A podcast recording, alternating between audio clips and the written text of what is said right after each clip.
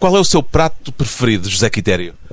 Eu preferia responder que gosto muito de cabrito, gosto muito de bacalhau, portanto aí já há várias receitas possíveis e tenho uma saudade enorme de quando havia perdizes a sério e não os perdizes de aviário que há hoje, porque era um, uma ave que eu praticava bastante com muito gáudio.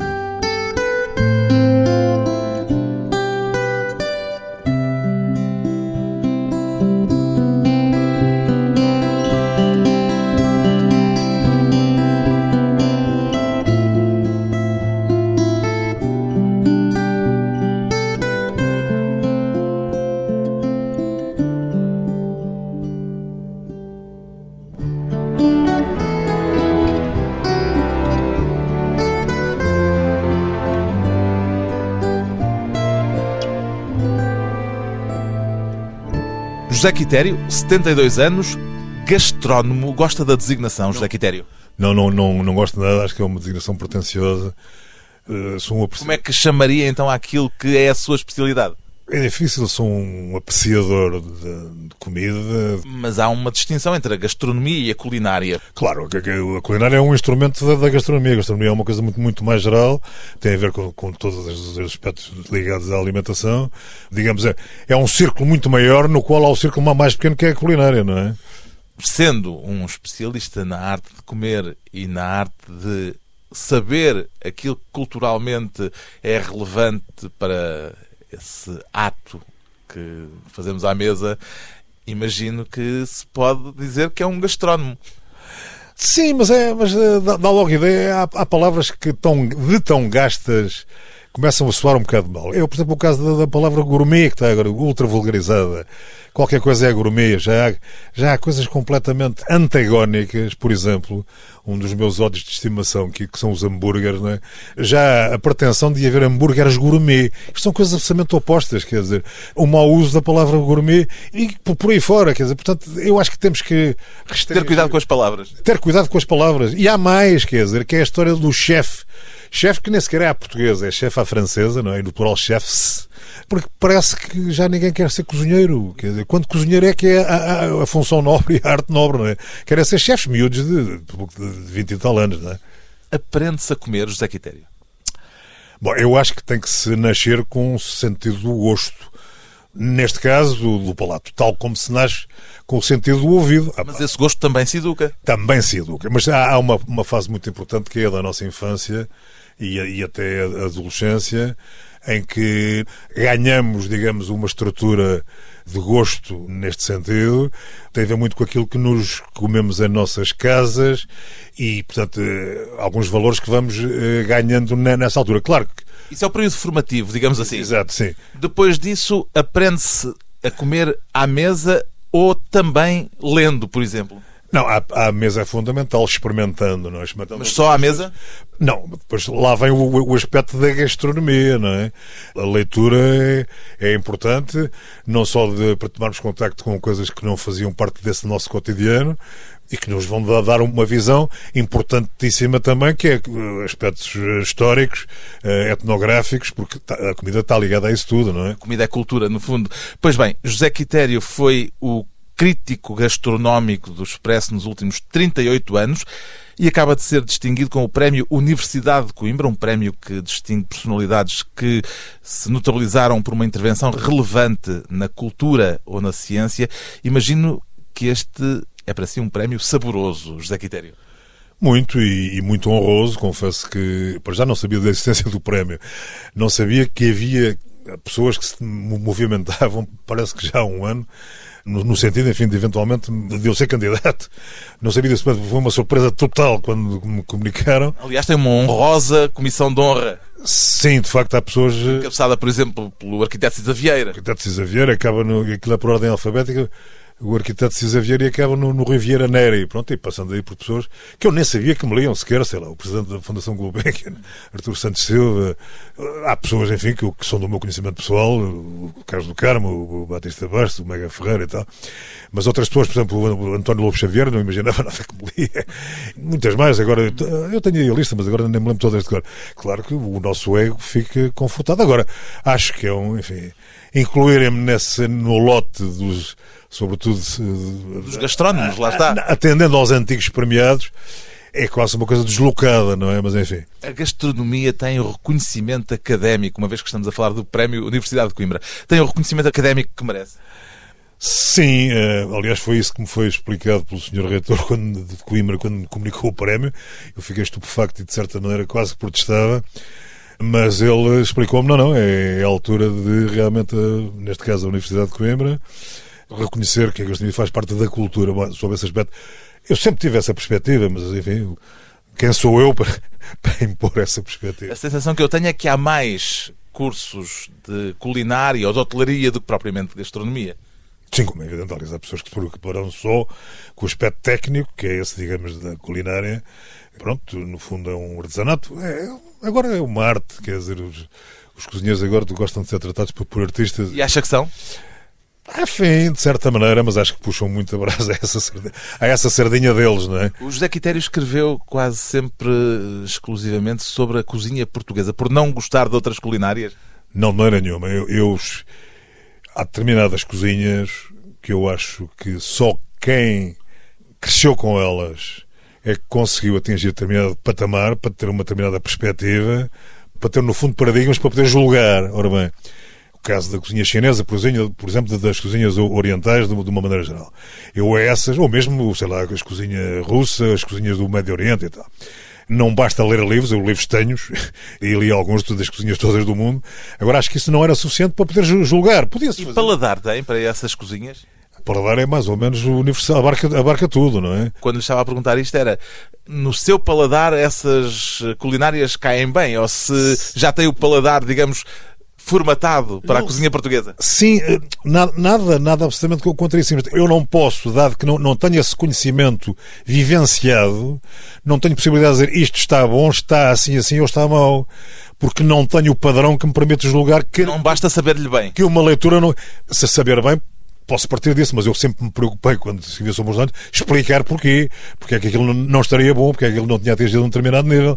Saber bem é muito vago, não é? Assim, a pessoa pode ser influenciada por coisas externas, não é? Como é que o José Quitério tropeçou no livro de Pantagruel, que, segundo li, foi a porta de entrada para o seu interesse no mundo da gastronomia? No mundo da culinária. Primeiro na culinária, sim. Na altura. Bom, eu sempre tive algum interesse, mas aliás o, o livro da minha casa, de casa de, de, o livro da minha mãe, digamos assim, nem sequer era o livro de Pantagruel, era, era o Tratado de Cozinha Copa do, do Bento da Maia, que na altura era o que eu oferecia às noivas. Mas eu preocupava mais, enfim, lá está numa, toda uma fase em que as coisas ou sabiam bem ou não sabiam, deixavam fazer as coisas como, ou tentar fazer as coisas como se fazia lá em casa, mas a partir de determinada altura, porque tinha algum tempo livre, isto passou-se concretamente em África, quando estava no serviço militar, no horário pós-laboral. Em que anos? Isto, 69. Períodos da guerra. 69, 70, 71. Enfim, a zona era mais ou menos de guerra, mas eu não era guerreiro, não é? Eu era dos serviços administrativos, digamos assim, era, particularmente era da, da, da Intendência. De maneira que tínhamos um trabalho diário no quartel, isto passava-se lá numa, numa vila, que por acaso até era capital de distrito, capital de província, mas depois do trabalho no quartel, havia algum, tempo livre, enfim, a gente tinha pouco a fazer, e então resolvi começar a tentar saber o que é que os livros mais credenciados em relação a determinadas receitas, como é que as coisas estavam escritas, para ver se eu fazia bem ou não. E realmente. E exercitava as receitas ou eram sim, só sim, conhecimentos sim, teóricos? Não, não, não. Nessa altura exercitava, tinha tempo para isso e até. E recebia amigos e colegas de tropa. Posso dizer que foi aí. O livro de Pantagruel realmente foi aí, que ainda era uma edição muito antiga, não é? Como é que os seus camaradas eh, nessa altura conviviam com isso de o ver agarrado a um livro de receitas e de não, o ver agarrado aos tachos? Não, era, era, era, natural, porque as pessoas sempre gostavam muito de comer, não era que. É nessa, nessa, altura a cozinha ainda era vista como uma coisa mais de mulheres, a cozinha não, mas... estava mais associada já, já... ao universo feminino. Mas já havia os petisqueiros que já, já faziam os seus petiscos e tal, portanto, isso não, não houve reação do contrário absolutamente nenhuma, pronto. Resumindo, não sei se me ia fazer essa pergunta, mas posso já dizer, nunca achei a ser, nunca fui um grande cozinheiro, simplesmente, enfim, no nível médio, as pessoas diziam talvez não só por simpatia, mas diziam que, enfim, que as coisas não eram más e tal, que eram agradáveis e tal. Agora nunca pensarei, nunca poderia pensar, aliás, nem nunca estava nos meus horizontes, enverdar por, por ser cozinheiro, não é? Porque não sentia que tinha os, Não, não, não. as características técnicas. tinha, na altura, nem, nem sequer sabia o que é que queria fazer depois de sair da, da tropa. E se lá, lá está, não havia ainda essa, digamos, via profissional, não era assim tão sedutora como parece ser hoje, e para a maioria da, da- da rapaziada, não é? Qual era a sua especialidade eh, culinária? Ah, na, na altura fazia-se tudo, sei lá, desde aquelas receitas mais habituais, com o coelho à caçadora, os tais pratos de, de bacalhau, assados de forno, isso fazíamos tudo, quer dizer, não havia provavelmente uma especialidade, não é? Olha, arrozes de marisco, que aliás fazia-se muito em, em, Estava numa zona costeira? em África. Não, não, não. Não, mas chegavam lá as coisas, curiosamente. Chegavam lá as coisas em boas condições, mas, mas enfim. Mas, hum, pronto, as pessoas tinham mais ou menos possibilidade de, de ter acesso às matérias-primas. Imagino que isso era um- uma boa forma de socialização também e provavelmente também partiu daí, desse lado de socialização, esse interesse pela culinária. Sim, mas não, mas olha, não, não, não especificamente. Era, era uma coisa de, de, digamos, de passar o tempo e de ver se era capaz de realizar as coisas conforme já faziam parte da minha memória anterior, da minha memória palatal e olfativa, e de acordo com o que estava, digamos, codificado num livro de referência, como era esse que referiu, o livro de Pantagruel. Tem uma memória de infância de pratos que foram inultrapassáveis, como muitas vezes se pensa, em relação ao arroz doce da avó ou em relação às migas da tia. Tenho coisas muito, tenho coisas muito presentes, mas, mas é, é tudo de caráter geral. Quer dizer, em, em minha casa, em casa dos meus pais, cozinhava-se bastante bem, mas sem nada de sofisticações e, digamos, eram os pratos da cozinha normal, chamada cozinha burguesa, não é? Nada da alta cozinha. Aliás, alta cozinha, que em Portugal também é muito relativa. Mas, portanto, cozinhava-se muito bem, com bons géneros, que não quer dizer que fossem as coisas ma- ma- mais caras, mas eram os produtos frescos que se compravam diariamente no mercado. No mercado, esta palavra agora temos de ter muito cuidado, que é uma palavra que se tornou um pouco pornográfica, não é? Pornográfica porquê? Na praça, ia-se à praça, digamos, à praça, mas a praça quer dizer mercado. Havia praça todos os dias, aliás, a praça, a minha terra natal é Tomar, era uma praça muito bem abastecida. O peixe, por exemplo, vinha normalmente todo ali da zona da Figueira da Foz, que não é, não é assim tão longe como isso. Havia legumes frescos, havia tudo. Era uma praça muito, muito farta e de bons produtos. Portanto, hum, E porquê é que a palavra mercado hoje lhe parece pornográfica? é, é óbvio, não, não vale a pena, não vale a pena estarmos a desenvolver, a desenvolver Não, vale, esse- claro. Não, tá. os mercados é que comandam tudo, os mercados que a gente não sabe o que é. Então, Olha o senhor mercado, e tal, então como é que é? Já, como é que está o meu, o meu índice de rating, não é assim? Posso pedir emprestado a quanto e tal? Não, não, dá uns rostos invisíveis e tal, que passaram a comandar isto tudo, pelos vistos. Diga-se então praça em vez de mercado. Depois de um breve intervalo, voltamos com José Quitério, a arte culinária e a arte literária.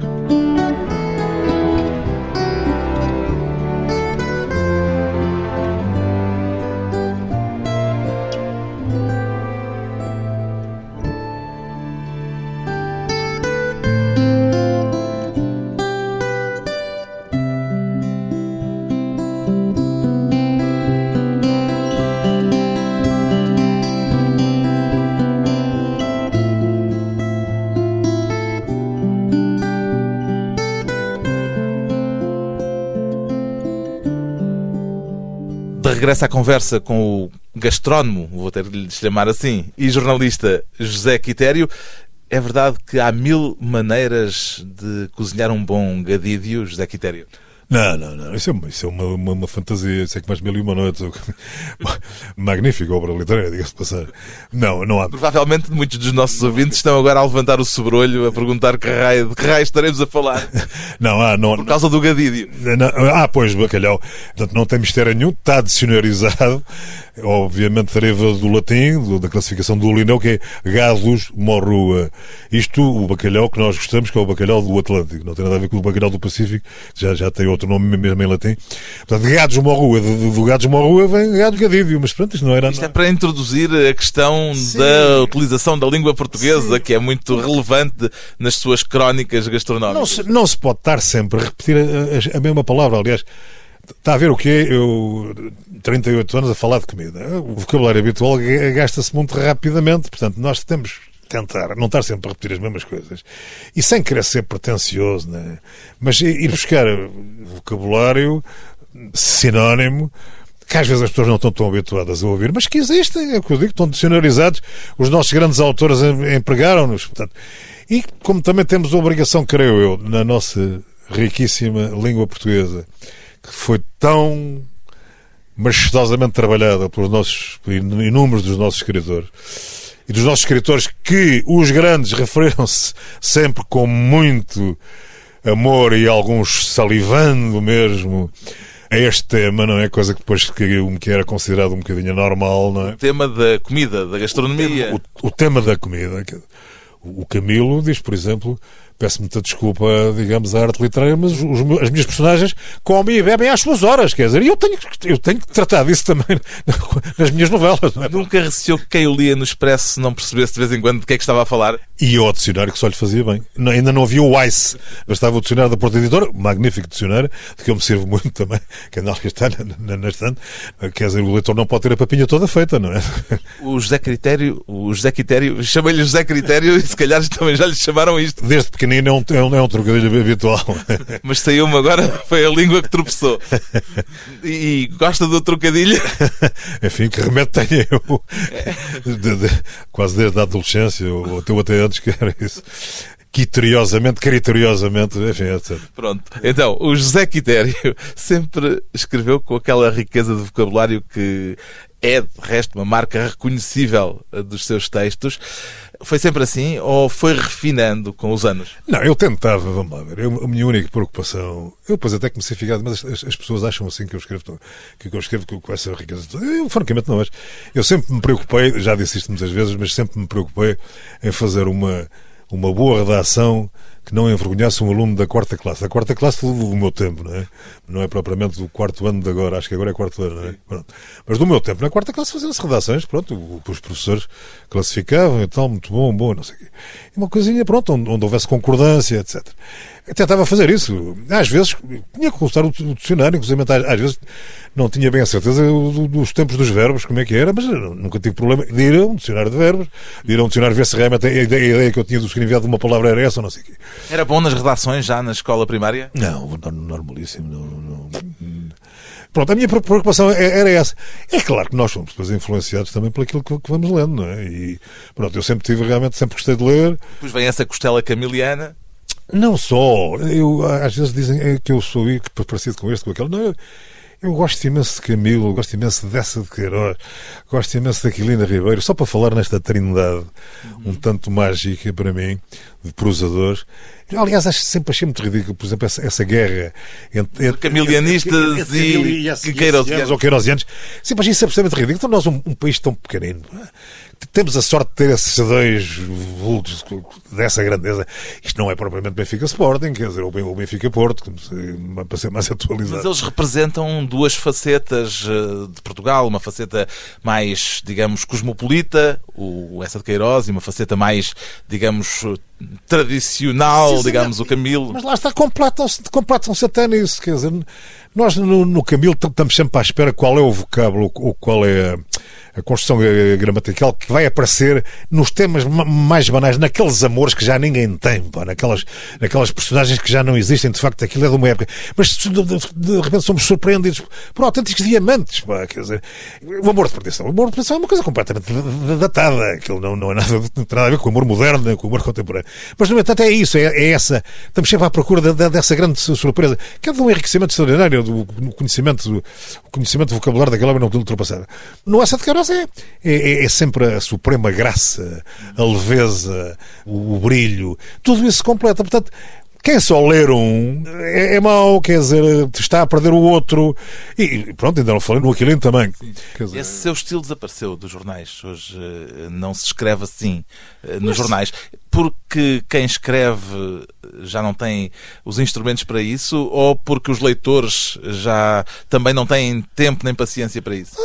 Deve ser sobretudo por isso e as pessoas, quem escreve tem percepção que se calhar que isto que é um bocado, uma maneira um bocado barroca, ou deixou de ter interesse e pronto, vão para a forma mais, mais direta, que eu também aprecio muito, quer dizer, eu, eu também gosto muito da escrita do Eminga, gosto muito da escrita do, do José Cardoso Pires, por exemplo, que não tem, nada, não tem nada a ver com isto, quer dizer, mas que cada pessoa cria a sua maneira de comunicar. Porquê é que o José Quitério nunca permitiu que aparecesse a sua fotografia a acompanhar as suas crónicas gastronómicas? Não, isso fazia parte de um, digamos, dos princípios, de um pequeno código deontológico que eu elaborei para mim próprio e que achava que era fundamental. Portanto, uma, uma coisa é o anonimato e ir a um restaurante absolutamente anónimo. Ora bem, Quando tinha marcar mesa, não dava o seu nome? Absolutamente, nada, nada, nada. Ou, ou marcava ou pedia para a pessoa que ia comigo, se fosse um, um familiar. Ia sempre acompanhado ou, ou chegava aí sozinho? Não, isso, isso sozinho não dá, quer dizer, nós não conseguimos. Eu sou uma pessoa normalíssima a comer, não é? Comeria uma, uma, entrada, um prato e uma sobremesa, é impossível jogar um restaurante só por isso. De maneira que tinha que ir acompanhado. De maneira que era, era em nome de, dessa pessoa, ou então, como eu tenho cinco nomes, eram os nomes do meio, também, também, funcionavam, também funcionavam para isso. Mas num meio relativamente pequeno, como é o nosso, e ao fim de tantos anos, é natural que em muitos restaurantes já o reconhecessem quando entrava. Não, não, não, não. Aliás, eh, portanto, eu, sou de um tempo em que, digamos, os donos dos restaurantes não, não havia revistas da especialidade, nem nada disso. Nunca as minhas fotografias não saíam na minha crónica, mas eventualmente, enfim, havia um jornal que me queria entrevistar, às vezes apareceram fotografias minhas, sobretudo quando saíram livros meus e tal. Mas isso não tinha grande repercussão, digamos, neste mundo restaurativo. Nunca lhe aconteceu reconhecerem no, no não, restaurante? Não, aconteceu-me através de clientes que estavam, por qualquer motivo, me reconheciam e então iam bichanar ao ouvido do dono está ali fulano e não sei o quê. Uma vez sentiu que o tratavam de forma diferente é, por saberem que era o crítico do Expresso? Sim, senhor. E quando isso acontecia, imediatamente vinha um sorriso rasgado. Então, está, está tudo bem e tal. Então, que nos diz, está tudo bem e tal. Notava-se logo uma... Porque para fugir precisamente a esses tratamentos de favor é que o anonimato é fundamental. E, e devo-lhe dizer já agora, porque havia muitas pessoas que duvidavam. Eu tive o grato prazer de ouvir o fotógrafo que me tirou as fotografias para a entrevista enfim, que assinalou a minha despedida do, do Expresso, que eu nem sequer conheci pessoalmente, mas que nos últimos anos era ele que ia tirar as fotografias, a seguir eu ir lá. De quando ele se apresentava, sou o fotógrafo do Expresso, ia tirar fotografias. Ah, sim, mas porquê? Esteve Carlos falando assim, assim, esteve, não me diga. Então, mas como é que é ele? Então, mas sabe qual é que foi a reação dele? Quer dizer, realmente, ainda agora. Portanto, havia susto. Em 2000, não, mas havia sobretudo o que me interessa é que não me tinham reconhecido. Mas isto ainda agora, em, dois, em 2014, em 2013, em 2012 e ir para trás. Quer dizer, eu efetivamente, é claro que ao longo de 38 anos houve restaurantes, inclusive meio dúzia deles, que, até me tornei amigo dos, dos proprietários, etc. Mas uma, uma exceção.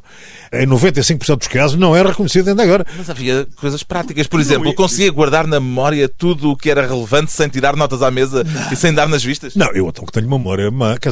Durante uns anos tomava apontamentos escritos, mas isso começou a dar muito nas vistas. Tive um ou dois casos de proprietários que vieram com um ar furibundo à mesa. O que é que o senhor está a fazer? O senhor está a copiar a minha carta. O senhor, se calhar, quer abrir um restaurante e vem espiar, não? Quer fazer igual, não sei o que e tal. Enfim, tive umas reações desagradáveis e então optei depois por um outro método, que agora já se pode dizer, porque eu já sei funções, que era um gravadorzinho. Eu tinha um, um gravador pequenino dentro do bolso da camisa, não é? Pronto, e era para aí que não só Falava consigo próprio, portanto. Não, primeiro começava por copiar a carta, não é?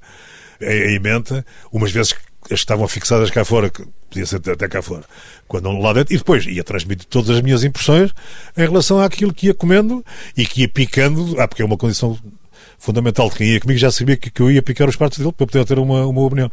Portanto, ia transmitido isso. Cheguei, chegava a casa, a primeira coisa que fazia era desgravar. Pronto. Um método e um código deontológico que não, se... E, não, e, e, não, e não ia, atenção, e não, não, não, não aceitava convites para uma pessoa às tantas eu estou a partir de determinados anos, quando isto se tornou moda, não, mas logo ao princípio, era bombardeado com, com convites para. Inaugurações, aberturas. Inaugurações, aberturas, eh, mudanças de carta, eh, festas, não sei o quê. Não ia nada disso. A nada disso. E passei a ter algum cuidado também em certos sítios, e só e às vezes é, é que reparava que me reconheciam na conta, não incluíam por exemplo, o whisky final, ou às vezes não aparecia uma garrafa de vinho, e que era para depois ser enfim, era um, obsequio da casa. Eu às tantas comecei, a, eu que durante muito tempo não, as, vinham as faturas pagava automaticamente. O que é que fazia perante esses obsequios? Automaticamente. Enquanto, não, enfim, eu ainda vivi bem nesse sentido até ao fim, verificar eh, as rubricas todas da, da conta para ver se faltava alguma coisa. Isso, venha cá, faz favor. Então porquê é que está aqui? Ah, a casa queria ter um obsequio. Não, não, não, faz favor conta para trás e eu quero a conta porque eu, eu pago tudo aquilo que consumo. É? O código deontológico do crítico gastronómico. Depois de mais uma curta pausa, voltamos à conversa com José Quitério, a arte culinária e a arte literária.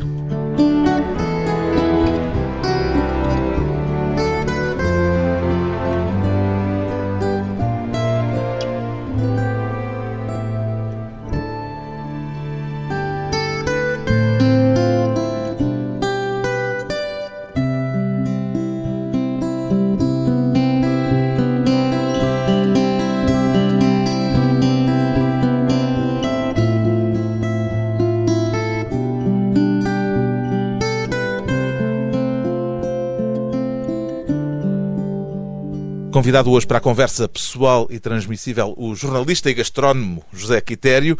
O que é que há de comum, José Quitério, entre a gastronomia, as touradas e o tango? Eu, se calhar nada, nada. Há, três, há o facto de serem três assuntos sobre os quais escreveu no Expresso. Sim, eu, e por acaso até escrevi outras coisas. Cheguei a fazer recensões literárias, recensões pequeninas. Enfim, houve outras coisas, olha, nem me lembro deste Mas, mas há a gastronomia, isso, isso, há as touradas isso, e há caiu o tango. No, no goto, se calhar, em alguns casos, por, por maus motivos, pessoas que achariam que isso era assim uma coisa, uma coisa um bocado abstrusas e tal. Muito bem. É abstruso o facto de gostar destas três áreas? Não, de gastronomia era óbvio, se eu escrevia. Claro. Agora não, o tango e as touradas. As outras duas, pronto. Nunca lhe tango chamaram Maria Alva? Uh, sim, sim. Ou pelo menos pensaram, não é? Eu, chamaram não que eu depois de desconstruía logo essa ideia, que, que não sou, nunca fui. Mas, Mas ao, à tourada e ao tango está um bocado associada a esta ideia de Maria Aviso. Sim, vamos lá ver. Eu, touros, desde pequeno que eu sou eu sou Tomar, Tomar é Ribatejo, enfim, é um, é um Ribatejo já não tão característico, é, é já o Alto Ribatejo, mas havia essa tradição.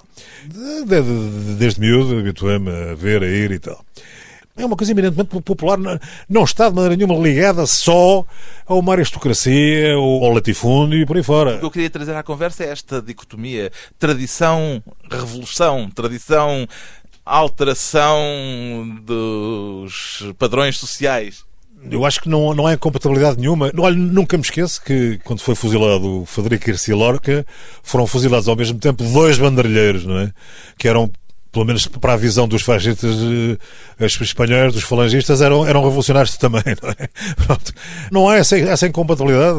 O José Quitério sempre votou no Partido Comunista, como já disse publicamente. Eh, porquê é que nunca se tornou militante? Não, porque há algumas coisas... Tem umas questões. Particularmente de caráter histórico que me impediriam de ser militante, de aceitar talvez também um, um bocado de falta de feitipa para isso. Não, mas sobretudo há, há algumas questões, digamos, antigas, de história. Se quiser que eu seja mais explícito, resume-se tudo nisto. Uh, Stalin e o stalinismo. É? Eu, eu, tive a sorte de. Tive a sorte, não? Tive, também procurei isso. Eu, aos, aos 20 e muito poucos anos, já tinha lido os livros sobre os processos de Moscou, já tinha lido livros sobre enfim, uh, o início da, da criminalidade staliniana ou stalinista. E portanto é uma coisa é uma marca que enfim que por questões absolutamente explicáveis marcou também. Agora atenção é, é, é o único partido que lutou coerentemente e com sacrifício de, de vidas em todos os aspectos cotidianos e da própria vida que lutou contra o fascismo, foi o Partido Comunista Português, e é o Partido dos Trabalhadores, é o partido que luta coerentemente para a melhoria das condições dos trabalhadores quando o José Quitério gritava no Expresso não. ainda hei de ver os tanques soviéticos entrar no Marquês de Pombal, isso era mesmo a expressão de um desejo ou era só uma provocação? Tinha que vir essa. Não, é tão boa. não, era, era uma, uma provocação brincada. Isto era dirigido a uns rapazes tinham sido albaneses, não é? Portanto, enver, enveroxianos, não é? Não sei se os, os ouvintes ainda saberão o que isto é. O ex-presidente da Albânia. O senhor Enveroxa, não é? Uh, que eram uh, albaneses, estavam muito arrependidos, aliás, estavam a caminho do, já num trânsito depois Dezembro. José Manuel Fernandes, por exemplo, será? Não, o Zé Manuel, o Zé Manuel Fernandes. Ele andou pelo expresso. Aliás, não, não, não, não, o Zé Manuel Fernandes, eh, enfim, Uh, dei muito bem com ele. Mas uh, não, não, não era, não era. Mas não, não, não vale a pena estar aqui. Não, okay. não, não quero apertar comigo até esse ponto que eu isto trebucho. Quer dizer, fica apertadinho, mas também não digo nada. Sofro a tortura. Não, é? não, é, e eram, uh, estavam em trânsito já, portanto, para, para a direita, pelo menos para o centro-direita. E, aliás, porque eu passava também e dizia, e cantava sempre ó tirana, ó tiraninha, não é? Se os nossos uh, ouvintes não se lembram, Tirana era a capital, era a capital da Albânia. De maneira que a queda de desses rapazes era uma, era uma provocação. Aliás, a coisa não foi bem escrita, o que eu disse, que é um bocadinho mais abrangente. As pessoas acharão que, que, é tudo igual, mas não era. Ainda é de ver os tanques do Pacto de Varsóvia. Isto, aliás, tem outra abrangência, porque também significava uma oposição à NATO e não só aos, aos States, não é? Ou à Inglaterra, não é? Que não esquecer que o Dr. Mário Soares chegou a, a pedir ao, ao seu congênero primeiro-ministro britânico que se houvesse uma comuna de Lisboa, podia vir aí o exército inglês ajudar a, a salvar a pátria, não é? Como é que foi o seu prego? Foi muito animado? O meu preque foi animado, andei contentíssimo pelas ruas, nunca vi nada que pudesse assustar ninguém, só realmente quem tinha muitas culpas no cartório é que achou que se tinha que exilar e não sei o quê. Nunca vi perseguições a ninguém uh, na rua. Era um, era um ambiente festivo, era um ambiente realmente de uma grande libertação, de uma coisa que tinha estado encerrada numa garrafa ou num garrafão a que tiraram a rolha e depois saiu tudo, quer dizer é, um, é dos períodos mais, mais criativos do povo português. Nessa altura já fazia crítica gastronómica? Não, comecei em 76. Comecei. Nunca lhe mandaram a boca de que essa coisa de se dedicar profissionalmente a andar de restaurante em restaurante, a avaliar bons restaurantes, é uma coisa um bocado burguesa? Não, diretamente não, mas eu, aliás, houve uma vez que na crítica a um restaurante, aliás, um restaurante que eu prezo muitíssimo, em que eu dizia, um restaurante alentejano, em que eu escrevi que no, no Alentejo está a verificar-se uma, uma alteração profunda nas, na estrutura da, das classes, uma, uma, revolução autêntica em determinados aspectos. Enfim, era uma época em que a reforma agrária ainda não, não tinha sido sepultada. Portanto, dada essa coisa toda inicial, depois, e, e neste restaurante que vou falar, ainda por cima, é, é frequentado pelos inimigos dessa, dessa alteração de estruturas que se, que se estão a dar. Mas, no entanto, tudo o que é bem feito, tudo o que é, no caso concreto, um restaurante que cobra o dinheiro que cobra, mas presta entrou com um serviço exemplar, isto é, nos serve ao mais alto nível, é uma coisa que deve ser louvada. Portanto, é um trabalho que deve ser absolutamente louvado como qualquer outro. Não temos nada a ver com o resto na apreciação do trabalho deste restaurante. Portanto, nunca confundir essas coisas. Nunca confundiu? Nunca confundi.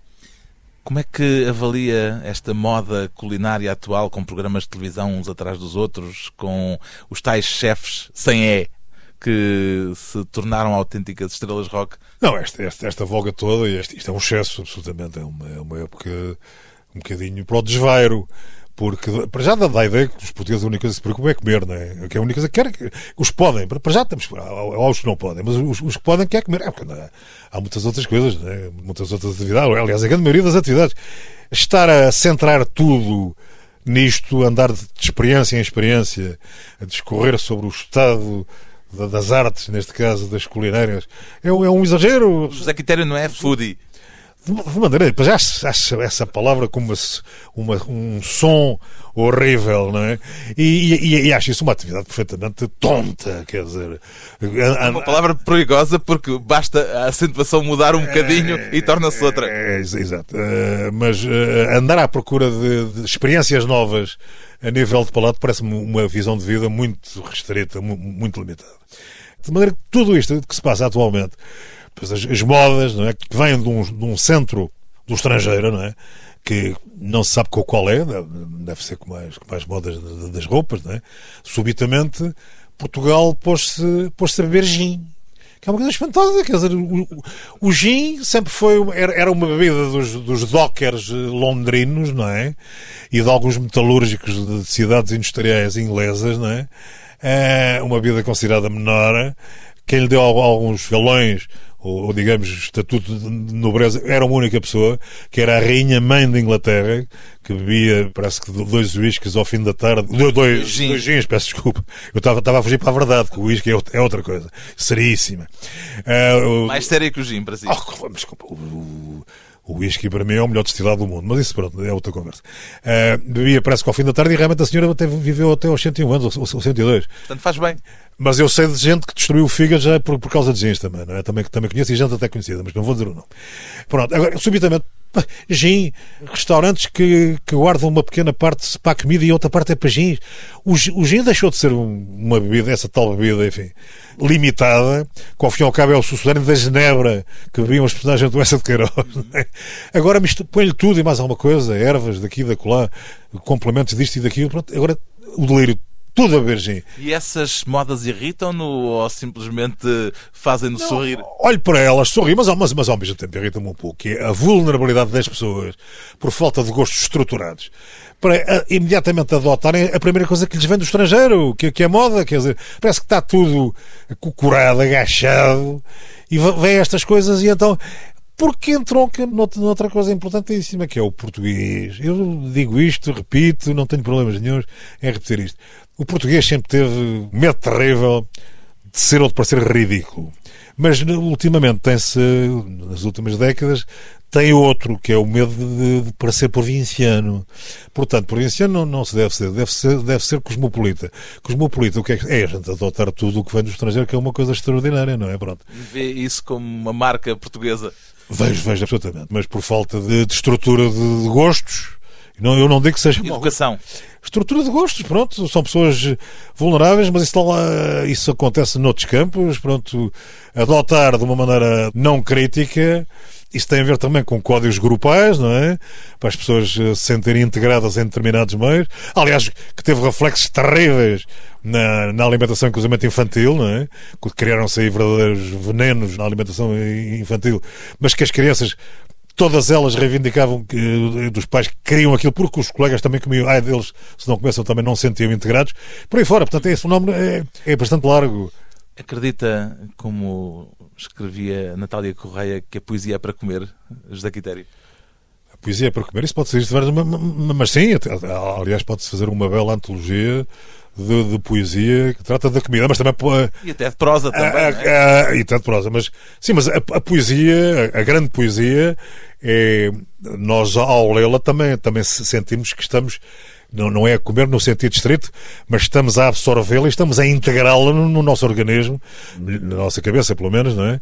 Com uma comida em relação ao resto do organismo. É? Comer, a cultura à mesa, o objeto de estudo de um homem que nas últimas quatro décadas se dedicou à gastronomia portuguesa e à língua portuguesa, numa prosa bem temperada, um trabalho reconhecido agora com o Prémio Universidade de Coimbra 2015, atribuído a José Quitério.